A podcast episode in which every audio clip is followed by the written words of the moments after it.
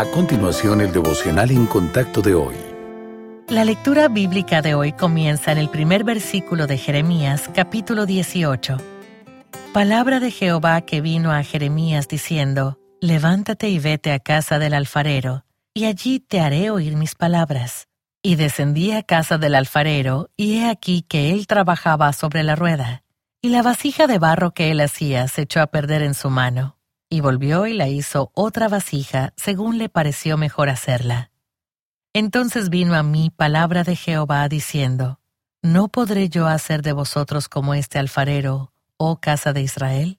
Dice Jehová, He aquí que como el barro en la mano del alfarero, así sois vosotros en mi mano, oh casa de Israel.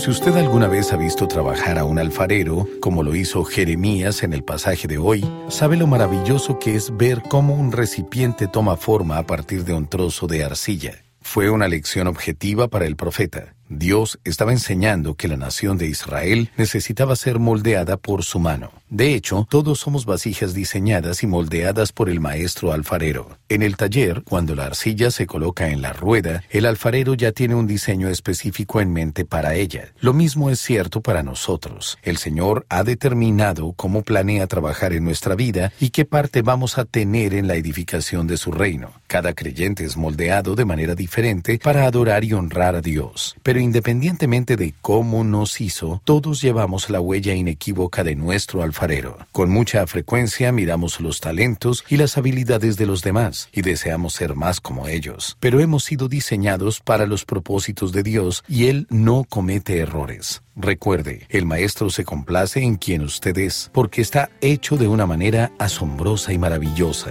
Tómese un momento para pedirle a Dios que esta verdad se apodere de su mente y corazón.